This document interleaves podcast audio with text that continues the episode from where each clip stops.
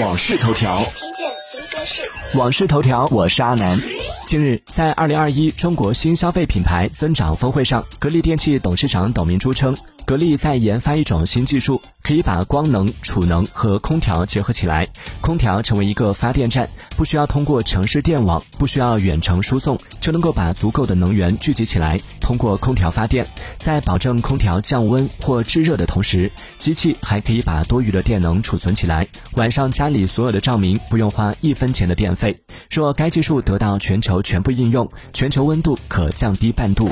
订阅关注网讯头条，了解更多新鲜事。